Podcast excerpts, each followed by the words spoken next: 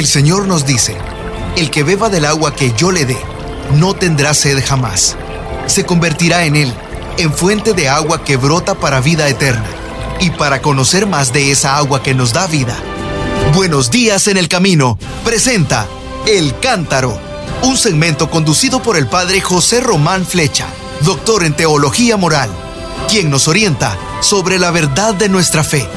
A continuación,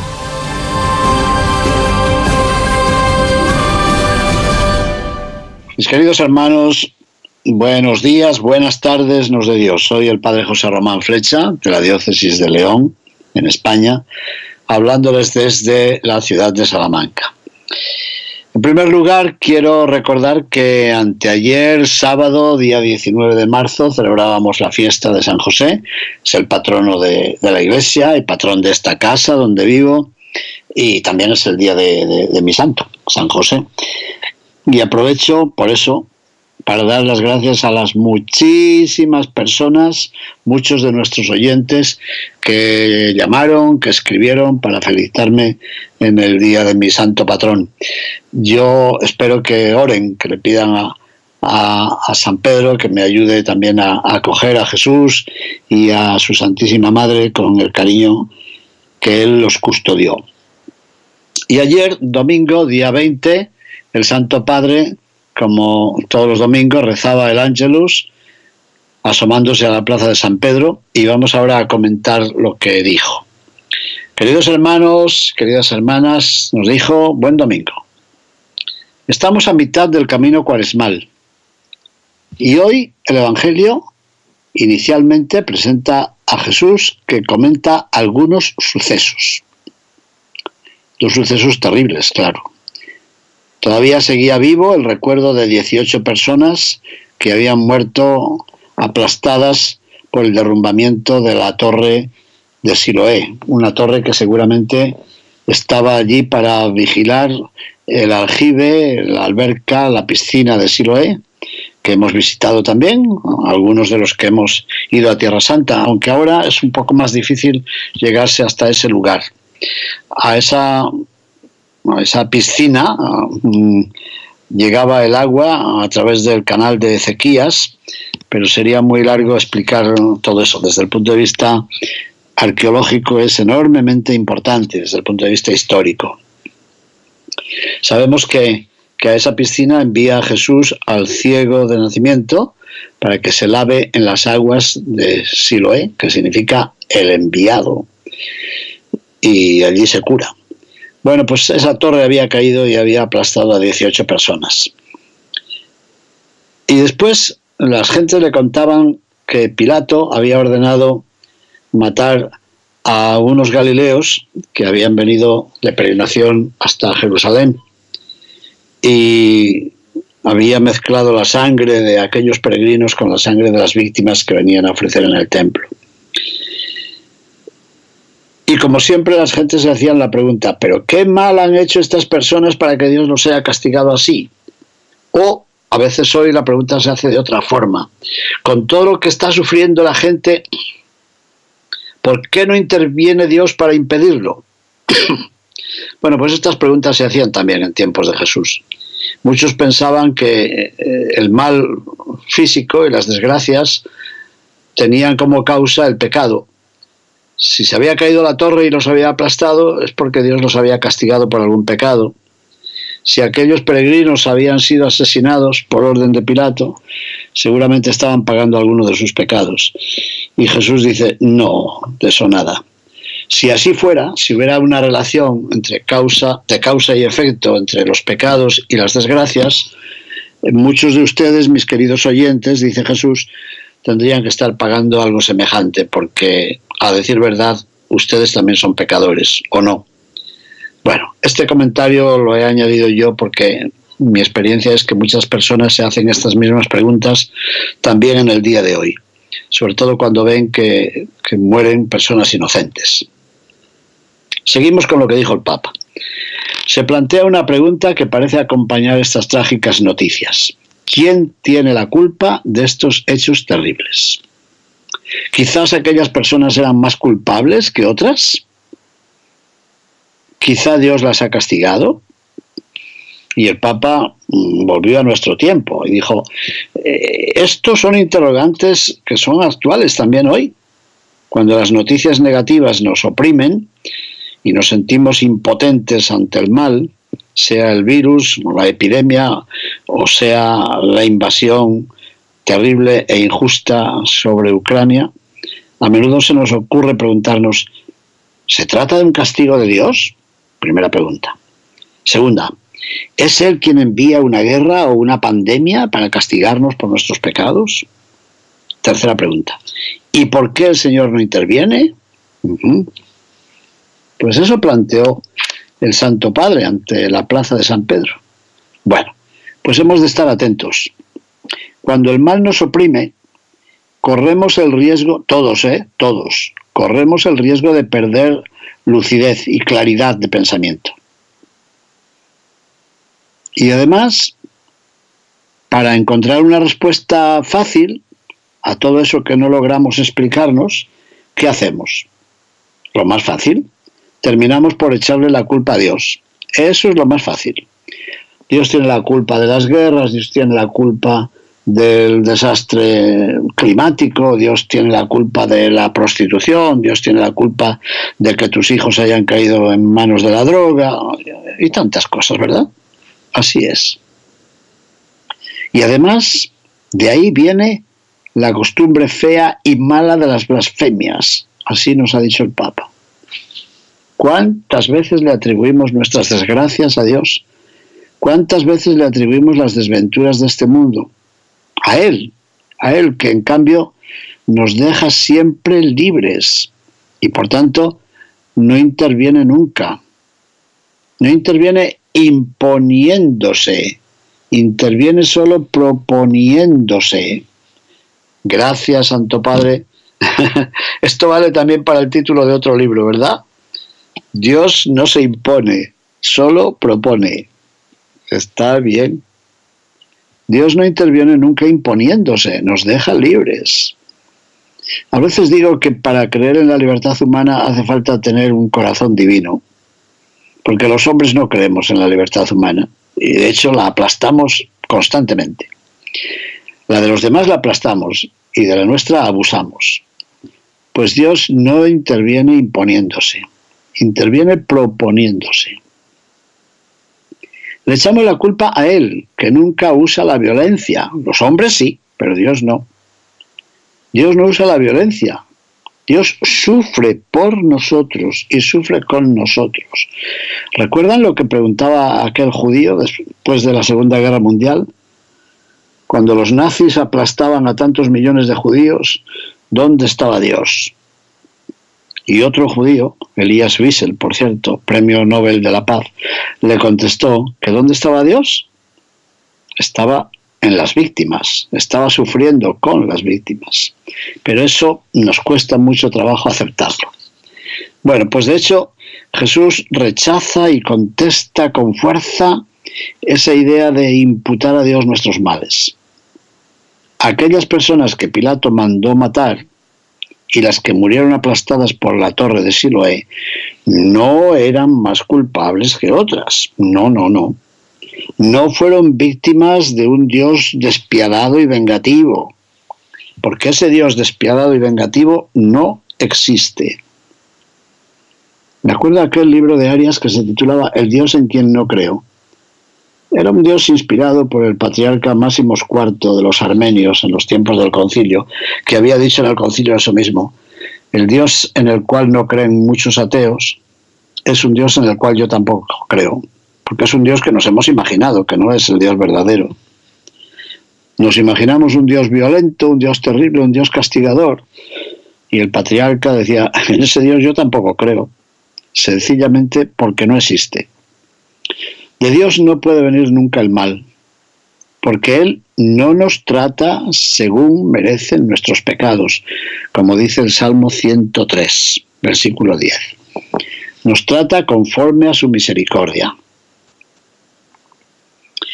Ese sacerdote que hace unos cuatro años, cuando yo les predicaba ejercicios, me dijo, no acabo de compaginar la justicia de Dios con la misericordia de Dios.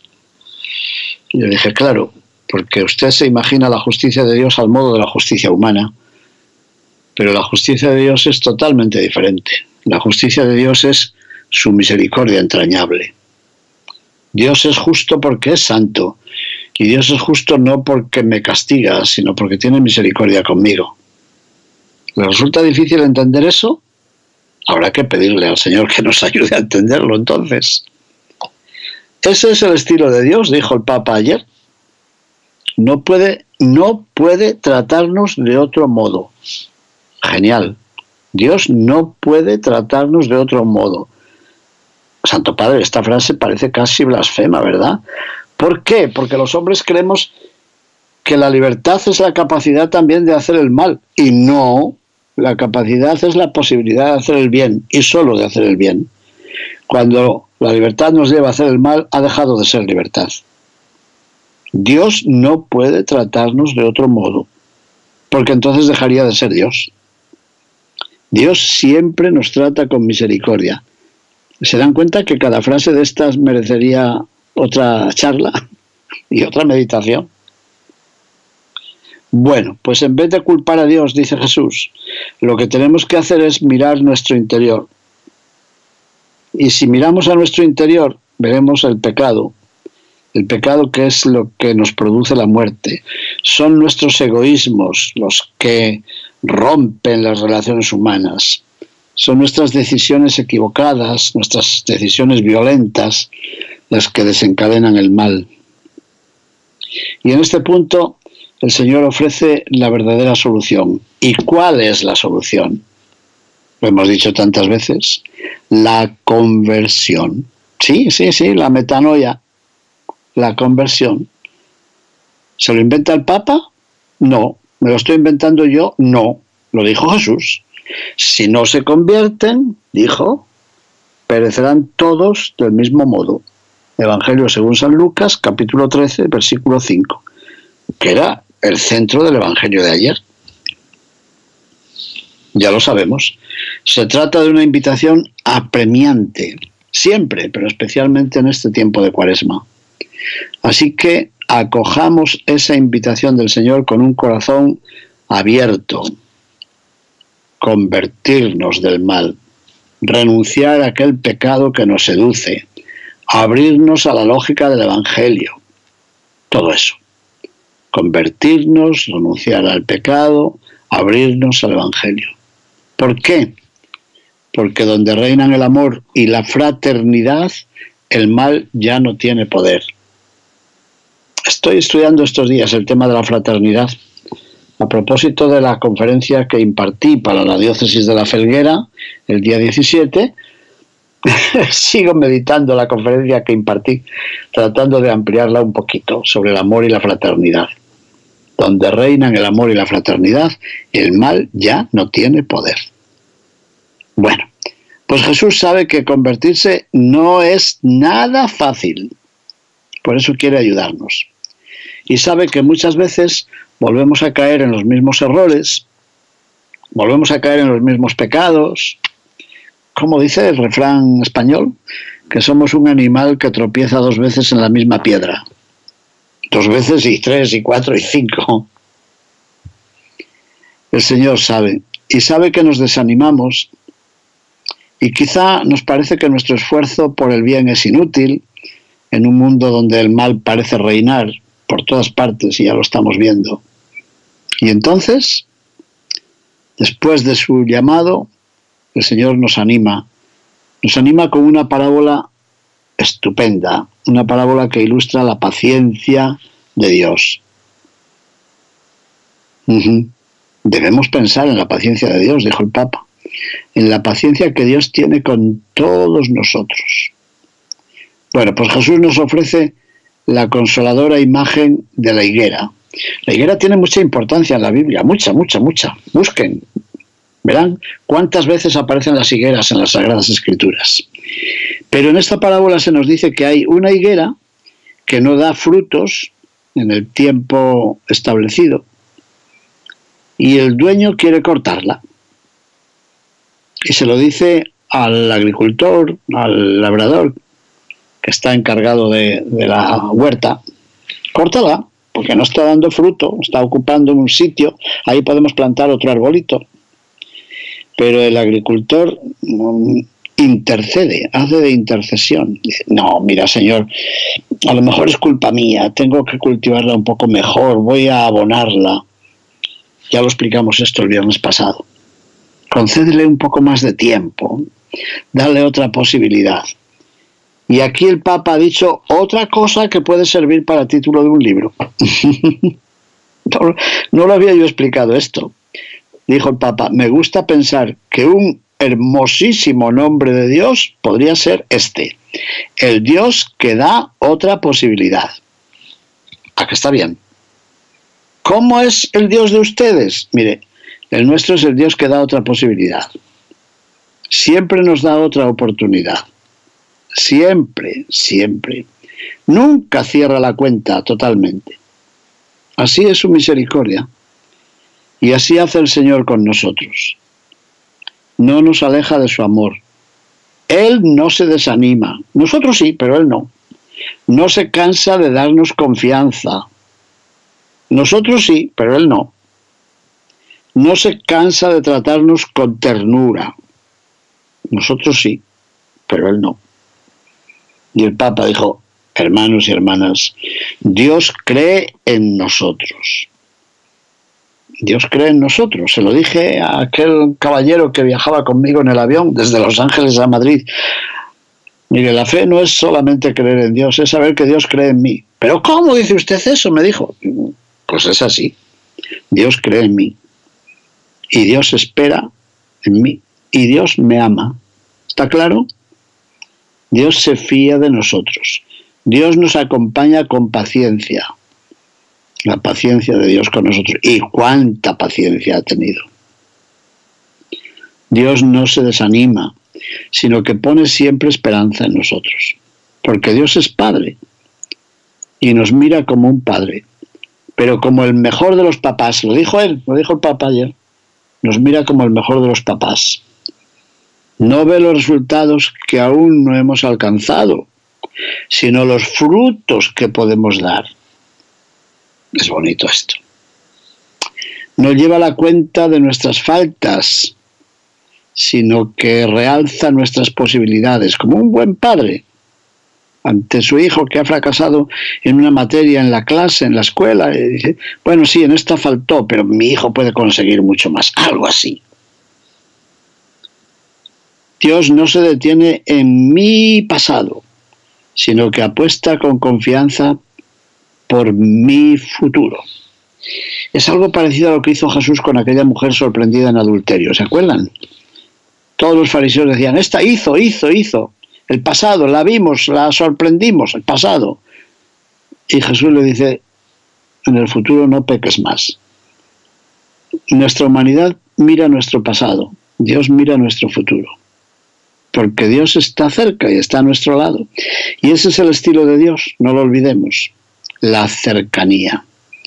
Él está cerca, cerca, o cercas, como dicen los mexicanos, ¿verdad? Él está cerca, con misericordia y con ternura. Y así nos acompaña Dios. Es cercano, es misericordioso, es tierno. Qué bonito.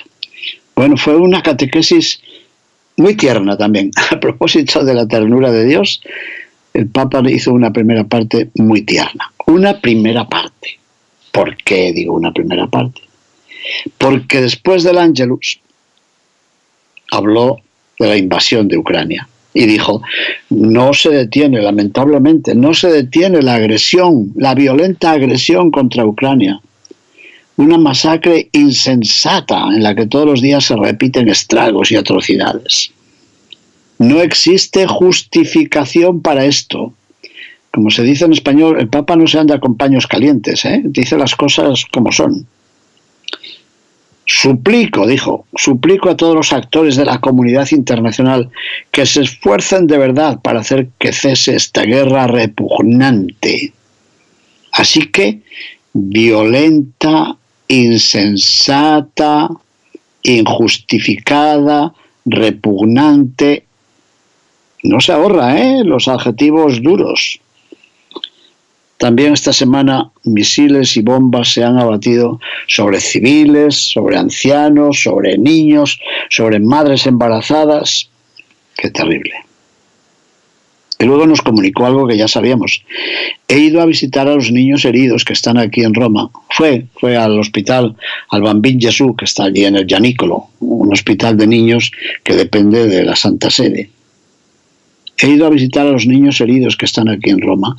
A uno le falta un brazo, otro está herido en la cabeza. Niños inocentes.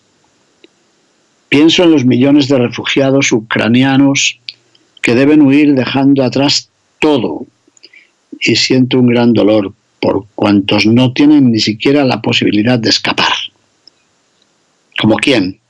Muchos abuelos, enfermos, pobres, separados de sus familias, tantos niños y personas frágiles que deben, tienen que quedarse y quedan para morir bajo las bombas, sin poder recibir ayuda, sin encontrar seguridad, ni siquiera en los refugios antiaéreos y exclamó, todo esto es inhumano. Aún más, es también sacrílego, porque va contra la sacralidad de la vida humana, sobre todo contra la vida humana indefensa, que ha de ser respetada y protegida, no eliminada, y que está por encima de cualquier estrategia. Y repitió, no lo olvidemos, es una crueldad inhumana y sacrílega, e invitó a orar por todos ellos. Bueno, dijo, me consuela saber que a la población que se ha quedado bajo las bombas no le falta la cercanía de los pastores, que en estos días trágicos están viviendo el Evangelio de la caridad y de la fraternidad. Y contó, estos días he hablado por teléfono con algunos de ellos. Qué cerca están del pueblo de Dios. Gracias, queridos hermanos, queridas hermanas, por este testimonio y por la ayuda concreta que están ustedes ofreciendo con valentía a tanta gente desesperada. Y mencionó al nuncio apostólico recién nombrado, Monseñor Bisbaldas Culbocas, que desde el inicio de la guerra se ha quedado en Kiev, junto con sus colaboradores, y que con su presencia cada día eh, informa al Papa, me hace estar cerca del martirizado pueblo ucranio, dijo. Permanezcamos junto a este pueblo, abracémoslo con afecto, con el compromiso concreto y con la oración. ¿Y qué más?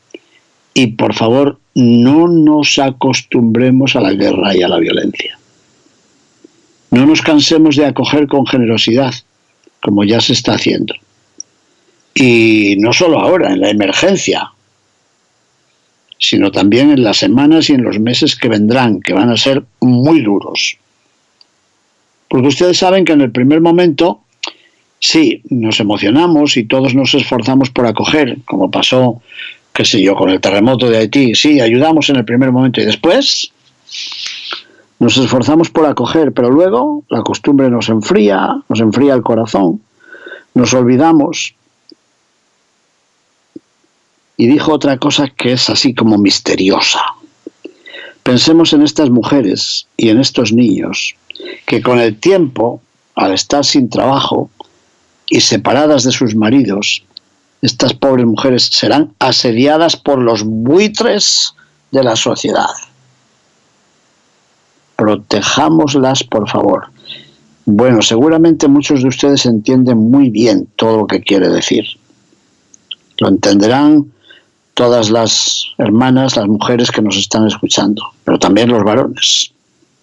Pensemos en el después de la guerra.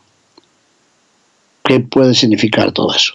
Y nos pidió, sí, que nos unamos a él, porque el viernes, día 25 de marzo, solemnidad de la Anunciación a la Santísima Virgen, en un acto solemne de consagración de la humanidad, va a consagrar a Rusia y Ucrania al corazón inmaculado de María, para que María, la Reina de la Paz, obtenga la paz para el mundo no se nos olvide. Vayamos preparando el corazón estos días para unirnos al Santo Padre el viernes, este viernes de esta semana, el día 25, si Dios quiere. Mis hermanos, que la bendición de Dios Todopoderoso, Padre, Hijo y Espíritu Santo, descienda sobre ustedes y permanezca para siempre. Amén. Buenos días en el camino presentó El Cántaro con el padre José Román Flecha.